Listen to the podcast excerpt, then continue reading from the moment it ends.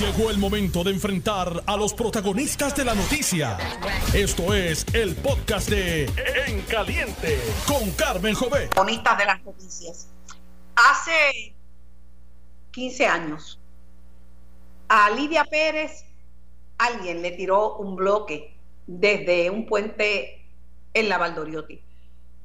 La persona que le acompañaba perdió la vida y ella quedó totalmente mutilada y desfigurada. Después de muchas cirugías y de muchos tratamientos y ayuda eh, emocional y psicológica, Lidia se convirtió en una estandarte, elevó legislación. Lamentablemente la historia vuelve a repetirse. Una joven madre, 21 años de edad, le lanzan un pedazo de cemento eh, con daños severos en el rostro el compañero, el compañero, el compañero dice que, que vivieron momentos de terror. Para ponernos al día de lo que ha pasado con este caso, tengo al teniente Fermín González, director del cuartel de Carolina Norte. Teniente, gracias por acompañarnos. Buenas tardes, teniente. Estamos tratando de, localizar al teniente, no sé si está en línea. Eh, fue, fue terrible, fue terrible lo que le ocurrió a esta, a esta joven. Nada más de uno pensar que uno va transitando muy tranquilo por la por la Valdoriotti, que es una avenida principal, eh, y de momento, y de momento, de momento pasa algo que él no sabe lo que es. El, el compañero de ella pensó que era que era un tiroteo es que no sabía lo que era, no sabía lo que era. Y la muchacha, bendito, la muchacha sufrió daño, eh, daño severo al, al, rostro. Eh, fue verdaderamente lamentable lo que, lo que ocurrió. Fue bien lamentable eh, y, y, triste, y triste. Me dicen que las, las cámaras que hay, que hay en la Valdoriotti son exclusivamente para tránsito que no, no graban actividad criminal ni, ni nada por el, del por el estilo, pero que bueno, algo, algo tenemos que hacer, algo tenemos que hacer. El, la angustia y el temor de, de, los, de las personas de, estar por una, eh, por una avenida principal y que ocurra esto, es, una, es, una, es, una, es una tragedia es una tragedia. Eh, buenas, buenas tardes, eh, teniente. Buenas tardes. Estoy preocupada porque hace 15 años vivimos lo mismo con, con Lidia Pérez y la historia vuelve a repetirse. ¿Qué sabemos de este incidente?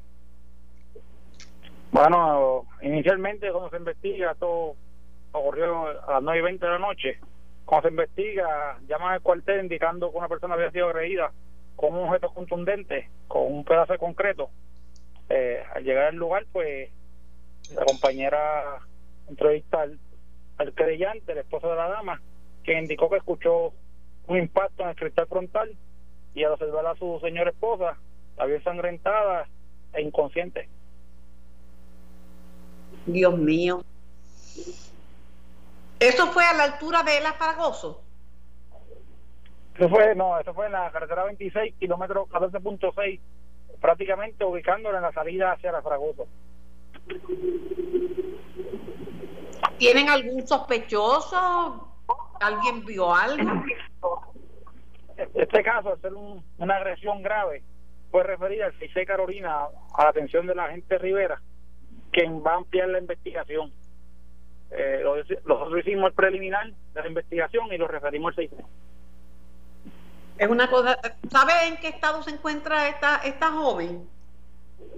Según se me indicó en el día de ayer, su señor esposo eh, le iban a someter a una cirugía maxilofacial, ya que había perdido dos dientes de su boca.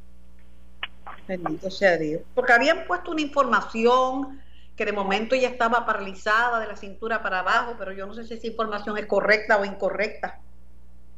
No, la, investigación preliminar no se establece que estuviera paralizada, simplemente que producto del, del impacto eh, quedó en estado inconsciente. Pero imagínese usted, imagínese usted. Pero es que es que es increíble. Hacía, hace unos cuantos años, como tres o cuatro años, volvió a ocurrir lo mismo. No fue ningún bloque, ¿verdad? Que fue un pedazo de cemento que le, tiraron. Es como un pedazo de concreto, eh, correcto. Sí, como un pedazo de concreto, que están hablando de bloques, pero no hubo ningún bloque. A Lidia Pérez sí le tiraron con un bloque. Eh, pero que hace unos años se volvió a dar una situación como, como esta, parecida a esta. O sea, que esto es como de vez en cuando, pasan un par de años, se tranquilizan y vuelven a hacer lo mismo. Recuerdo que en uno de los casos era, eh, detuvieron a un par de menores hace unos cuantos años. Ahora, ¿qué procede, teniente? Como le indiqué, el caso va a ser referido al 66 o fue referido al 66 donde el CIC se va a encargar de investigar y ampliar la investigación y pues, investigar para tratar de dar con los autores de estos hechos y fijar responsabilidad criminal. ¿En esa área no, no había vigilancia? Normalmente es un área que se patrulla tanto por tránsito como por la división de Carrera Norte, por el cuartel de Carrera Norte. Eh, como previamente no había sucedido hechos similares, eh, nos llamó la atención esa noche. A partir de ese día se tomaron ¿verdad? la decisión de dar un patrullaje más agresivo y estar más pendiente a ese lugar en coordinación con un tránsito. Es una cosa terrible. Teniente, gracias. Esto es algo lamentable, algo que no tiene comparación, algo, algo terrible. Imagínese, es una cosa que no tiene nombre. Gracias al teniente Fermín González de el cuartel de, de Carolina Norte. Estamos a las órdenes, teniente. Gracias. Eh, tengo una información que quiero compartir. Hoy es día 14, así si usted tiene, y este es un mensaje de la Comisión Estatal de Elecciones, si usted tiene eh, que inscribirse, usted puede pasar. A lo mejor no hay los materiales para hacerle su tarjeta, pero sí puede pasar y puede, eh, de manera que le, que le, ayuden a, a, inscribirlo y usted puede hasta votar después con su, con su tarjeta de con su licencia de guiar. Pero lo importante es que usted vaya y se inscriba. Entonces, a todo lector mayor de 60 años en adelante, tiene hasta el 24 de septiembre para solicitar su voto adelantado. El lector de 60 años en adelante tiene hasta el próximo 24 de septiembre para solicitar el voto adelantado. Esto es importante que lo sepa, pues es un cambio que hubo a, raíz de una decisión judicial. Puede obtener el formulario de solicitud de voto adelantado de dos maneras.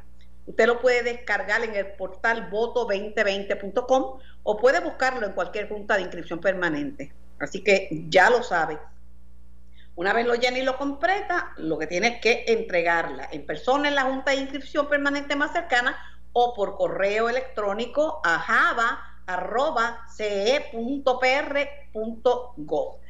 Eh, otros trámites, ¿verdad?, que usted quiera hacer y que tenga que hacer en el día de hoy, usted puede acudir a la Junta de Inscripción eh, Permanente más cercana para que usted eh, realice esas transacciones porque hay algunas de ellas solamente tienen hasta hoy, hasta el día 14, eh, que es el día, el día de hoy.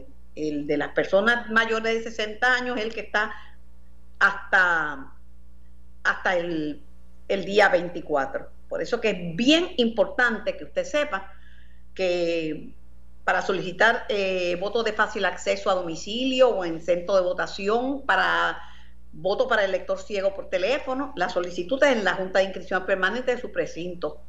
Ya lo sabe. Si ustedes deciden hoy ir, e ir a solicitar su voto adelantado, para personas de 60 años o más hay una fila expreso y turnos de prioridad. También para personas que tengan impedimentos eh, y también para mujeres embarazadas. Si usted necesita más información, ya le dije que el portal es voto2020.com o llama al 877 al 787-777-0228. 777-0228. Este es un mensaje de la Comisión Estatal de Elecciones. Estamos en, en vivo y tengo al secretario del Departamento de Trabajo. Eh, eh, no sé si lo tengo en línea. Buenas tardes, secretario. Buenas tardes, Carmen. Gracias por la oportunidad nuevamente. Ay, secretario, ¿qué vamos a hacer con el PUA? Ahora la noticia deja uno tontiloco de que más de 10.000 empleados de gobierno pudieran haber recibido de forma fraudulenta estos fondos federales. Carmen, desde el día número uno que comenzamos acá a trabajar en el Departamento del Trabajo, lo, hemos mencionado públicamente, eh, la situación del fraude comenzamos a examinarla con detenimiento, eh, al nivel de que eh, rápido comenzamos a hacer reuniones tanto con Policía de Puerto Rico, Fiscalía Federal, Departamento de Justicia, y levantamos banderas sobre posibles situaciones que estaban ocurriendo, así como establecer mayores controles e identificar esas posibles situaciones de fraude. De igual manera comenzamos a, en los medios a orientar sobre las personas que cualificaban específicamente al PUA y con los empleados públicos ya venimos diciendo hace varias semanas, eh, si, no meses, de que los empleados públicos no cualifican para el PUA, dado que no han dejado de cobrar su salario y que independientemente que tengan un part-time o un tiempo o un trabajo a tiempo parcial o, un negocio eh, fuera de horas laborables, no cualificaban para el PUA. Tan es así que ya, ya tenemos... Pero secretario, ese es el colmo de los colmos, que, que, que, empleados públicos que se les dio la oportunidad de trabajar de forma remota desde su casa, algunos no pudieron hacer nada, pero que estaban recibiendo su salario, pretendan solicitar esos fondos que son para personas que no tienen, que no están recibiendo ingresos. Ese es el colmo de los colmos. Cobrar del gobierno y encima de eso pensar que van a cobrar del gobierno federal también. Carmen, ha, habido muchas situaciones de fraude, desde situaciones que como las están narrando ahora mismo, como también personas que eh, ¿verdad? han estado alegando que trabajan por cuenta propia y cuando no verifica la información no es correcta o dan información falsa para poder recibir los beneficios. Ha habido situación de robo de identidad, ha habido distintas modalidades, tanto de, se ha hablado realmente de PUA, pero en desempleo también hay situaciones de fraude. Personas que comienzan a trabajar y continúan recibiendo beneficios de desempleo, así como su salario en el sector privado personas que han solicitado el desempleo eh, y no han trabajado con ese patrono y el patrono nos notifica inmediatamente. Así que hay distintas variantes que han ocurrido tanto en desempleo como en PUA. Estaba, salió una información, usted me la confirma, de que estaban investigando confinados en general y que Jensen Medina, el que fue acusado por asesinato de la joven en el caso terrible del, del celular, que era una de las personas que había cobrado fraudulentamente. ¿Qué hay de cierto en eso? No, yo no, yo no tengo información ¿verdad? Para, para corroborar sobre ese caso en particular. Lo que sí es que sí se, han, se tienen bajo investigación o se están examinando posibles confinados o situaciones relacionadas con confinados que son esquemas que en el pasado se han dado eh, y, en este caso en desempleo por ejemplo allá para el huracán María se llegó a dar y ahora pues de igual manera pues se están detectando posibles situaciones con confinados y en ese sentido pues están bajo se está examinando acá en el departamento y para ser entonces referidos al, departamento de justicia propiamente si es tanta la gente envuelta secretario del departamento de trabajo licenciado Carlos Rivera Santiago ¿por qué se han radicado tan pocos casos? bueno son casos, ¿verdad? Eso el Departamento de Justicia es quien obviamente dirige o maneja las investigaciones sí pues ha salido quizás eh, de manera más rápida en, los medios las personas que van a cambiar cheques con una ID falsa en el caso de cuando es robo de identidad o cuando es el, dar información falsa pues requiere una investigación un poquito más más allá y una documentación un poco más, más, robusta a diferencia del que va a cambiar un cheque que, lo cogen en caliente con obviamente una identificación que no no corresponde a, a la persona que está tratando de cambiar el cheque. Los agarran con las manos en la masa como se dice. Este, sí, secretario, esas personas, esas 10.000, bueno, el periódico El Vocero dice que podrían ser hasta 15.000, ¿esas son personas identificadas ya o ese es un cálculo aproximado que ha hecho el departamento? Eh, eso, eso ya tenemos ya ya tenemos el número exacto, obviamente, es un aproximado, recuerde que como quiera hay que verificar, siempre se validan esos casos, pueden darse uh casos de empleados públicos que aparecen como si fuesen empleados públicos, pero ya renunciaron, no están activos en la nómina, nómina, pudieron haber renunciado en diciembre y posterior a esa fecha establecieron algún tipo de negocio. Eh, así que siempre se descarta y lo que estamos haciendo aquí en el departamento es obviamente verificar que sean empleados públicos activos, esa información no la tenemos nosotros, pero se le pide a otras agencias para que nos certifiquen que son empleados activos y que no han dejado de cobrar lo que públicamente ya todos sabemos que no ha ocurrido. Esos 12.5 millones en cheques devueltos, eh, ¿es, también por transacciones fraudulentas? Sí, eh, son todo tipo de, de, ¿verdad? De, situaciones, desde personas que indican que les llegó por error ese cheque, que no lo solicitaron, que las personas entendían que cualificaban y ahora se percataron que no cualificaron, eh, empleados públicos que también han venido a devolver esos cheques. Así que hay distintas situaciones, pero son todos ciudadanos que han venido de manera voluntaria a devolver ese dinero. Que dentro de la situación negativa, pues puedo decir que es una situación positiva de que los ciudadanos tomen esa iniciativa de venir y entregar el dinero. No, y que no son dos centavos, estamos hablando de 12 millones y medio de dólares, que son, son muchos. así que son, son muchas personas y también como uno habla lo negativo, tiene que hablar lo positivo. Son muchas personas que también tienen se han percatado que algo estaba mal y voluntariamente vinieron y quisieron de alguna manera eh, devolver y, y, y hacer lo, correcto. Secretario Rivera Santiago, para mi sorpresa, eh, en el caso del Colegio San Ignacio de Loyola, tengo entendido que yo pensé que eran como tres o cuatro estudiantes, que hay como 40 envueltos en esto. Bueno, yo, no tengo el, el, dato el dato particular. Eh, sí, el, Departamento de Justicia, la información que se nos solicita nosotros se la hemos estado proveyendo y se la proveímos toda la información. Ellos pues están haciendo esa investigación. Sí he mencionado que, que son miles de casos, eh, puede llegar sobre mil, mil casos o más de, casos de menores, distintos menores Dios mío. Eh, bajo distintas modalidades. Así que esto es un asunto que lamentablemente el, el fraude se ha dado en, distintas modalidades y por distintas personas. Oiga, hablando de otros temas, he escuchado de, personas que han solicitado el servicio que la nueva plataforma funciona mejor. ¿Se acuerda que la última vez que usted y yo hablamos estaba estrenando una nueva plataforma? Pues algunas personas me han dicho que es mejor que lo que había antes.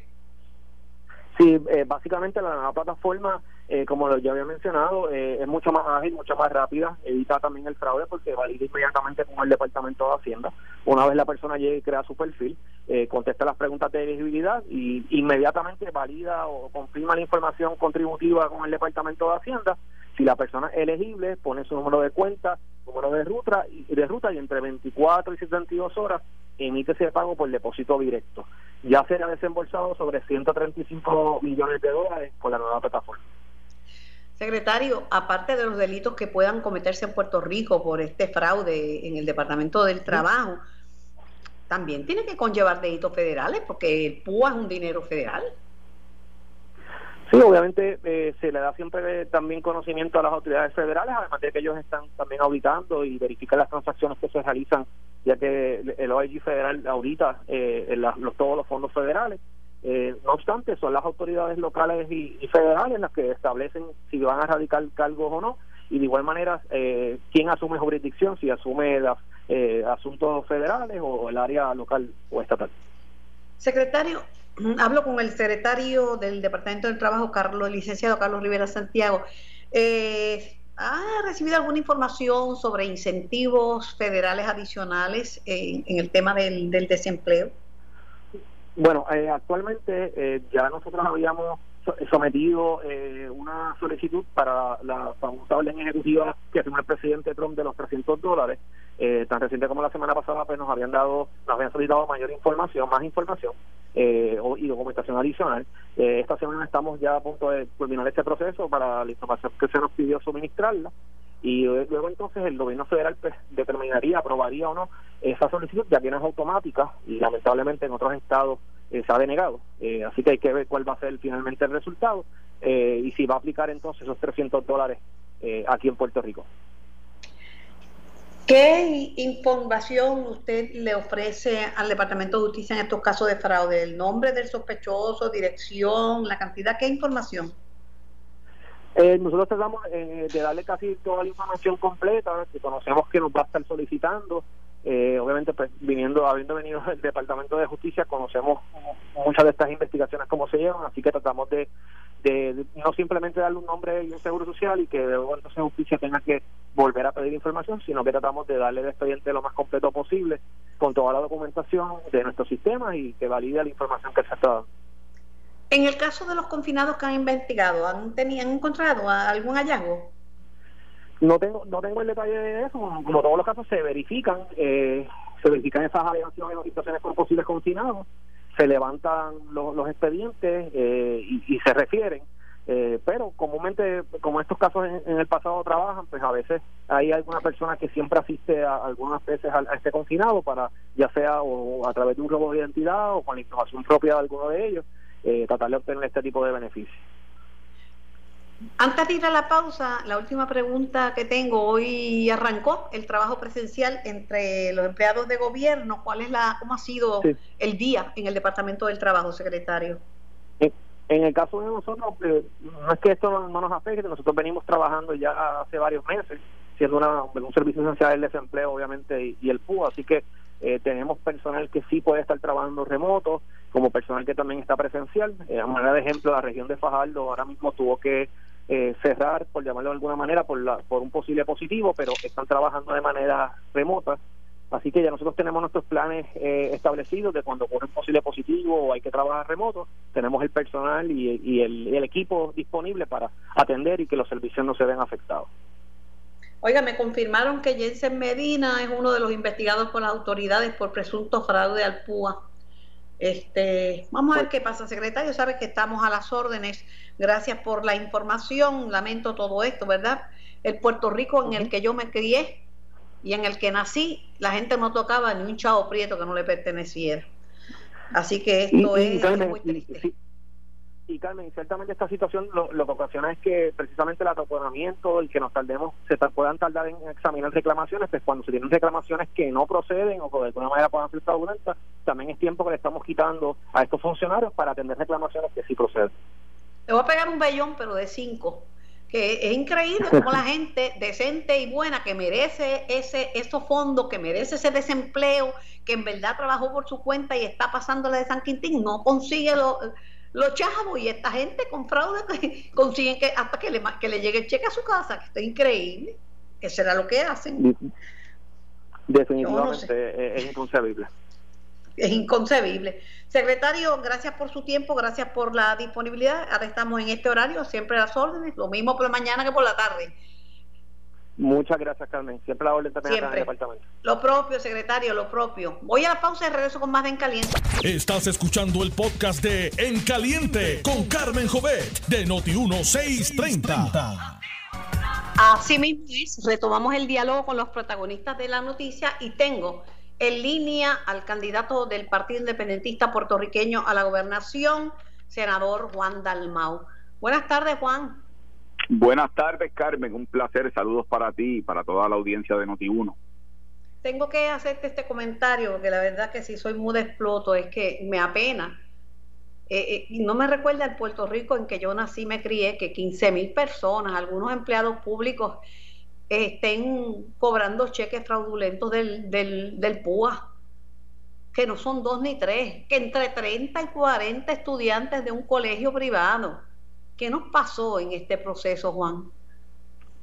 Es, terrible, Carmen, porque yo creo que el ejemplo comienza con quienes asumen liderato político y gubernamental.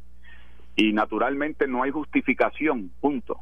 Pero ciertamente cuando la ciudadanía enfrenta diariamente lo que son noticias señalando a funcionarios públicos que tienen la responsabilidad de actuar conforme a la ley y la ética gubernamental y ven que en los más altos niveles se han estado repartiendo el país, pues eso puede crear en algunas personas frágiles de un norte y una brújula ética y moral, crea esas circunstancias en donde piensan que hay patente de corso para comportarse como piratas. Eh, y yo creo que en ese sentido el flaco servicio, la tragedia, el daño que ha causado el cogobierno rojo y azul, eh, en donde la lista interminable de figuras señaladas por corrupción, malos manejos, robo, pillaje, inversionismo político, bueno, pues ha generado un ambiente en donde en el sector público, como señala, vemos ahora eh, eh, esta página oscura donde empleados públicos falsificaron información para obtener la asistencia que no le correspondía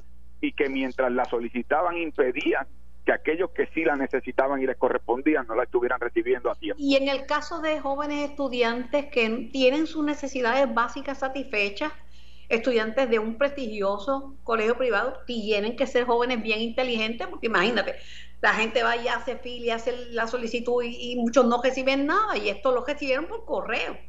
Este, ¿qué, ¿Qué puede mover a un estudiante? Pensar que ahora el dinero lo define todo, no sé, no me lo explico, Juan. Bueno, parte del fracaso del modelo ¿verdad? social y económico que se vive en el país es precisamente generar esa impresión de que el éxito se mide a base de lo material y de quién es el más listo y de quién tiene eh, eh, más haciéndolo menos. Y yo creo que hay que devolverle, Carmen, al tema de la educación, al tema de la sociedad, la valorización de lo que son eh, virtudes mayores, que no se mide por lo material, se mide por la solidaridad, se mide por la empatía, se mide en el caso del desempeño público, en el compromiso del honor que representa ser un funcionario público para servirle al país, al pueblo, particularmente a los más necesitados. Y yo creo que hay que imprimirle a los asuntos de gobierno eh, eh, esa mística perdida, como tú señalas, y que me parece, Carmen, que debemos hacerlo adoptando algo que yo integro en el programa de gobierno de Patria Nueva, que es el criterio del mérito que se fundamente no solamente en la educación, sino que se fundamente en la experiencia, que se fundamente en la ejecución eh, de aquellos que se recluten en las áreas de supervisión y dirección en las agencias de gobierno y en las distintas áreas gubernamentales. Tenemos que retomar aquellos, no los que se nombran por política partidista, porque esos sienten eh, que se ganaron el puesto, pero no se lo merecen y se lo ganaron por el activismo político partidista. Hay que retomar, no solamente a niveles educativos, esa valorización de cosas que son más importantes y que no se mide por lo material, pero también en el proceso de los asuntos de gobierno, las medidas anticorrupción más rigurosas al tiempo que despolitizamos los procesos de reclutamiento y de supervisión en el gobierno. Hablando de Patria Nueva, Victoria Ciudadana hizo un listado de frases, de conceptos, de estrategias políticas, de anuncios que son calcados de otros de otras latitudes y dice que Patria Nueva es uno de ellos. Bueno, mira Carmen, francamente yo no, no tengo respuesta a eso, creo que creo que eso se trató de una respuesta defensiva. Serían capaces de acusarme que yo me llamo Juan porque se plagiaron de Juan el Bautista, así que yo yo no puedo responder a lo que realmente es una acusación que se le hizo a esa organización por lo que el propio autor de un anuncio de que sí lo dijeron Sí, sí, estoy consciente, pero no le presté la seriedad ni la atención porque Puerto Rico siempre está orgulloso de ser patria y de ser eh, puertorriqueños y naturalmente ante las circunstancias que vive el país, nuestra aspiración es de hacer un, un gobierno nuevo, un país nuevo, una sociedad nueva, precisamente con esos criterios que hablábamos anteriormente, eh, de lo que es la, la, vocación del servicio público a base del mérito y de una orientación eh, de valores a, a nuestros jóvenes y estudiantes. Así que no, no le he prestado mayor seriedad al asunto, que no sea una respuesta a la defensiva por un asunto particular que se le señaló por el autor argentino de un anuncio a esa organización y esa la tienen que responder ellos. Yo estoy enfocado en mi campaña. Hablando de tu campaña, eh, tú has hecho claro que el que no es independentista puede votar por ti para la gobernación. El PIB es un partido ideológico, ¿verdad? Eh, por ejemplo, uno vota por el PIB porque uno cree en los postulados del PIB de independentista, pero ¿en qué basas o cuál es el mensaje que tú quieres enviar eh, con esa frase del que no es independentista puede votar por ti? Pues mira, Carmen, como tú señalas, el PIB es un partido eh, que se fundó para impulsar y crear las condiciones para la independencia de Puerto Rico, la soberanía nacional y, estimular el que los Estados Unidos respondan a su obligación descolonizadora. Pero el 3 de noviembre lo que se va a celebrar en Puerto Rico es una elección general. Y eso lo que significa es que quien salga electo recibe del, del país el, la responsabilidad de cumplir no solamente con las expectativas de un mapa de ruta de un gobierno eh, distinto que responda a las necesidades, sino que además tenga el historial y el carácter de haber demostrado que es capaz de responder a esos anhelos y deseos del país. Aunque yo gane y yo quiera al día siguiente declarar la independencia, tú y yo sabemos que ese no es el caso. Para eso mi programa de gobierno tiene, sí, una propuesta descolonizadora definida en donde todos los puertorriqueños en ese proceso participarán para escoger entre fórmulas no coloniales ni territoriales y que el gobierno de Estados Unidos responda a su obligación descolonizadora. Eso es parte del compromiso y programa ah, de gobierno. Claro, que la contestación de la, a la que hago alusión, el que no es independentista puede votar por mí, fue la respuesta a la pregunta de si un voto a favor de Juan Dalmau es un voto a favor de la independencia.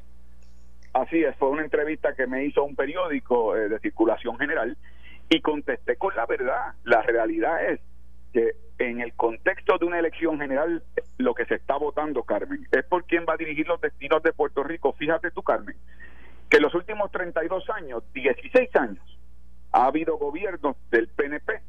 ¿Y dónde está la estabilidad?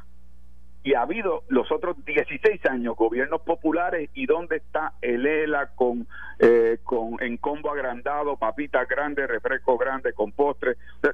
Eso no ocurre así. Los procesos políticos de descolonización tienen su propio espacio y con eso yo estoy comprometido y contrario a los candidatos populares y PNP que hablan del tema del estatus, pero en el fondo no creen en que haya cambios con respecto al estatus, ni compromiso.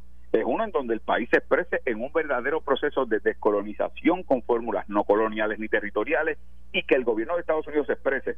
Pero eso es parte de un programa de gobierno donde yo me comprometo a atender temas tales como el problema de salud en Puerto Rico, el tema de la educación, la falta de protecciones a recursos ambientales eh, y naturales, lo que tiene que ver con el tema de las protecciones de derechos civiles y humanos, lo que tiene que ver con una reforma de gobierno completa, tanto a nivel constitucional como a nivel de la ejecución gubernamental, a base del mérito en el reclutamiento de los empleados públicos. O sea que estamos hablando de que en estas elecciones del 3 de noviembre, en la papeleta para votar quién va a gobernar, ahí voy a estar yo y pueden votar por mí aquellos independentistas orgullosos de que yo pertenezco sí a un partido cuyo proyecto político es la descolonización y la independencia, pero aquellos que no lo sean están favoreciendo un programa de gobierno y además que ha sido desde hace tiempo gente que no es independentista ha votado por candidatos independentistas para Cámara y Senado y han salido con mucho más votos que el partido. Así es, Carmen, y por lo tanto eso demuestra que el historial que ha tenido el Partido Independentista en los espacios que el país le ha delegado la confianza, hemos ejecutado esa responsabilidad de manera honesta, de manera efectiva, de manera comprometida, con dignidad, con honor, con limpieza. Ese es el historial que yo le estoy ofreciendo al país. Yo pertenezco, además de yo personalmente, pero pertenezco a un partido que ha postulado más de mil candidatos a todos los puestos electivos, de los cuales casi 500 candidatas son mujeres como nunca había pasado en otro partido político en la historia.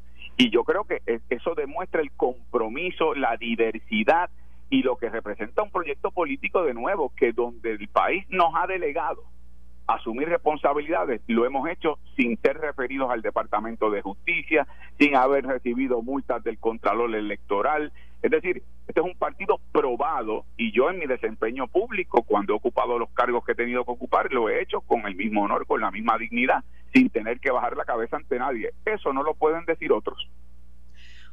Juan, estoy conversando con el candidato a la gobernación por el PIB, el senador Juan Dalmau.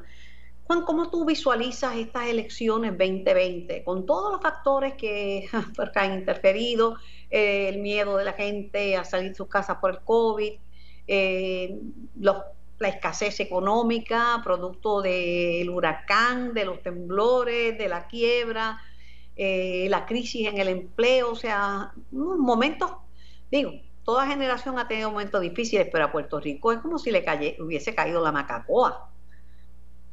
Así es, Carmen. Mira, estas son unas elecciones históricas y a mi juicio únicas, de las cuales yo anticipo un resultado electoral sin precedentes, único también. Y es porque además de los problemas de fondo, el problema de, un sistema político antidemocrático, de que tenemos 14 años de depresión económica, de que tenemos una quiebra fiscal donde se nos ha impuesto una junta de control sin tener la legitimación democrática de haber sido electos por el pueblo de Puerto Rico, pero que tienen más control sobre el presupuesto y los asuntos de gobierno que las ramas de gobierno en el país. A eso se le suma lo, lo traumático de haber pasado por los huracanes Irma, María, luego los temblores y luego ahora una pandemia. Yo estoy sí esperanzado de que estas vivencias al pueblo de Puerto Rico le haya permitido como electorado romper con prejuicios, romper con amarras electorales de que sean capaces de romper con la mala costumbre de votar por costumbre. Y en ese sentido, por eso insisto, en estas elecciones que se nos da la oportunidad histórica de que se redirija Puerto Rico hacia un camino y un rumbo en donde se proteja el asunto de la gestión gubernamental como uno de derechos humanos, como uno de servicios fundamentales a la ciudadanía, un gobierno que, que, responda al pueblo de Puerto Rico. Eh, yo creo que es una gran oportunidad porque Puerto Rico demostró en esos momentos de mayor necesidad los mayores niveles de solidaridad y entrega comunitaria al prójimo, a, las personas que más necesitaron, el puertorriqueño de a pie le dio la mano por encima de los obstáculos que le puso tanto el gobierno de Donald Trump como el gobierno de Puerto Rico.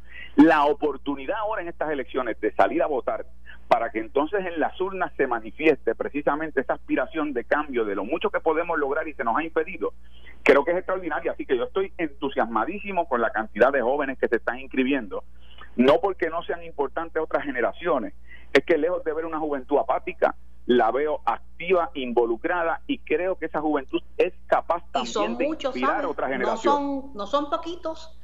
De hecho, yo los exhorto a que vayan a inscribirse, que hoy es el último día, aunque no le den la tarjeta. Si pueden votar hasta, con su licencia de guiar o si no, sacar la, la tarjeta más adelante. Pero hay, yo he escuchado analistas que ponen al PIB al lado de el Partido Popular Democrático y del PNP como un partido tradicional más en comparación a nuevos partidos como Victoria Ciudadana, como eh, Proyecto Dignidad, incluso candidaturas independientes. Sí, eso es una manera de algunos analistas que realmente son más analistas porque tienen su propia agenda, de tratar de igualar a quienes no somos iguales. El PIB es un partido político, que es un movimiento político también eh, de justicia social y, y los espacios políticos que hemos ocupado, Carmen, contrario a esas otras instituciones que han gobernado, nosotros los espacios que sí hemos ocupado y que sí hemos administrado en oficinas legislativas, en oficinas electorales, en los fondos de campaña cuando existían. Eh, nunca tuvimos ni multas ni señalamientos para el Departamento de Justicia ni acusaciones, ningún legislador del PIB eh, y hemos tenido representación legislativa del PIB desde la década del 50.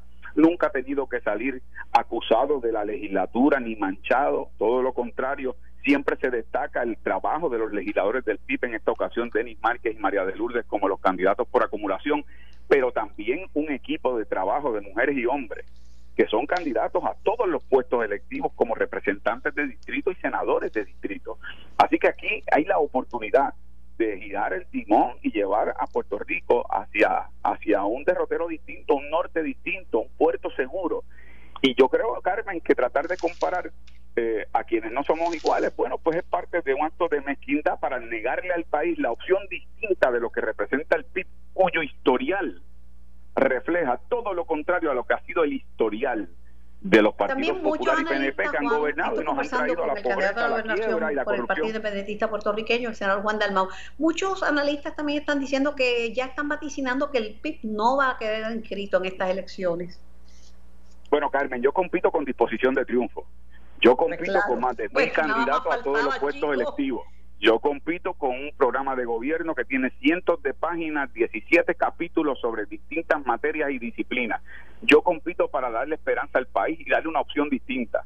Yo compito para recibir los votos de todos los puertorriqueños y puertorriqueñas que de verdad eh, deseen que Puerto Rico eche hacia adelante y no continúe en el pantano de la pobreza, la quiebra, la corrupción y los, y los manejos irregulares que han tenido gobiernos de turno. Así que aquellos que quieran vaticinar, que vaticinen, eso es parte del entretenimiento electoral. Yo estoy enfocado en una campaña de esperanza, construir un nuevo Puerto Rico, una patria nueva, y estoy acompañado por más de mil candidatos a todos los puestos electivos con un programa de gobierno. He sido el único candidato que ha presentado un programa de gobierno completo de cientos de páginas a menos de dos meses de las elecciones que los demás candidatos no hayan presentado un programa de gobierno definido y se hayan limitado a hacer bosquejos de aspiraciones genéricas o a comunicados de prensa que según le preguntan así caen y según sopla el viento así se expresan, eso es dar un cheque en blanco a personas que no se han comprometido en blanco y negro con cuál es su visión con respecto al país. Eso lo hice yo el jueves es el debate. Esa es una de tus áreas fuertes, o sea, eres un magnífico polemista, fácil de palabra, y ese terreno de debatir ha sido tu arroz y habichuela desde hace mucho tiempo, pero ¿cómo te sientes de cara al debate? Bueno, Carmen, cada debate tiene sus circunstancias. Yo no, yo no te puedo decir que, que va a ser tan fácil porque eh, el candidato del Partido Popular ya tuvo un fogueo con este tipo de formato, que es un formato distinto, fogueo que, que yo no he participado. En el caso del candidato del PNP, bueno, pues él viene de una primaria también muy competida, de, de mucha de mucha polémica y, y que y que tiene su su propuesta, ideas de, de, lo que él hizo y de lo que él cree que va a hacer. Eh, yo me voy a limitar a expresarle al país lo que entiendo es el mapa de ruta necesario. Eh, y sobre todo insistiendo que más allá de los debates y de estos enfrentamientos de ideas, eh, el papel aguanta lo que le pongan y la gente las palabras se las lleva el viento. Aquí lo importante es que cuando escuchen y vean el debate, fíjense bien que la persona que le esté hablando es una persona que tiene el historial y el carácter para que usted piense que puede o si puede confiar en esa persona. Y yo creo que en ese aspecto yo ofrezco al país no solamente un mapa de ruta con el programa eh, de Patria Nueva, sino que además pongo a su disposición mi historial y carácter y estoy sujeto y estoy dispuesto a que me escruten y me evalúen en igualdad de condiciones con los demás candidatos. Yo lo que pido es que en este debate, al igual que en el resto del proceso electoral, nos evalúen a todos con la misma vara y entonces puedan llegar a su propia determinación electoral. Con la misma vara no porque ha habido tradicionalmente un miedo a la independencia y la gente asocia la palabra independencia con cosas malas, no con cosas buenas, Juan. Por eso digo que debe ser con la misma vara en el aspecto de que se desembaracen de los prejuicios y la posibilidad de tener una opción distinta y nueva sin que esos prejuicios lo desvíen de un paso necesario para construir una patria nueva. Te pregunto algo que es una noticia que está rompiendo la gobernadora piensa nominar para el cargo de Contralor de Puerto Rico a su secretario de Asuntos Públicos, el licenciado Osvaldo Soto. Bueno, mira, eh, Carmen, yo no he recibido formalmente la notificación para vistas públicas sobre este nombramiento. Es un nombramiento que tiene que pasar por el Senado y por la Cámara pero me parece a mí que esta es una de las personas que en ese proceso tendría que responder sobre señalamientos que se le hicieron en los procesos de compra y adquisición de lo que fueron las compras de pruebas fatulas que al final del camino lo que produjo fue la desmovilización del gobierno para adquirir pruebas necesarias en el momento de mayor crisis de salud mundial eh, en la pandemia. Así que creo que tendría mucho que responder eh, antes de antes de poder Parece que Raúl Márquez eh, no tiene votos en la Cámara de Representantes, el nominado para secretario de Estado, aunque puede seguir allí hasta diciembre si quiere. Bueno, sí, pero Carmen, aquí de nuevo, luego de la experiencia que tuvimos el verano pasado, cuando uno vota por un secretario de Estado, tiene que estar consciente de que esta persona puede terminar siendo el gobernador de Puerto Rico. Y yo creo que ante el historial eh, del nominado, en este caso eh, para secretario de Estado, que fundamentalmente es como un colector de aportaciones económicas del PNP eh, y como un activista político, eso no le dan eh, las cualificaciones para ser gobernador de Puerto Rico, que al final del camino es lo que sería el secretario de Estado de acuerdo a la sucesión constitucional. Y ya eso lo vivimos. Así que no es Gracias. Gracias Juan por la plática, gracias por el diálogo. Eh, sabes que te distingo y te aprecio muchísimo y te deseo la mejor de la suerte en el debate y en la carrera. Gracias, Carmen. Un abrazo grande a ti y a todos tus radioescuchas. Esto fue el podcast de En Caliente con Carmen Jovet de Noti1630. Dale play a tu podcast favorito a través de Apple Podcasts, Spotify, Google Podcasts, Stitcher y notiuno.com.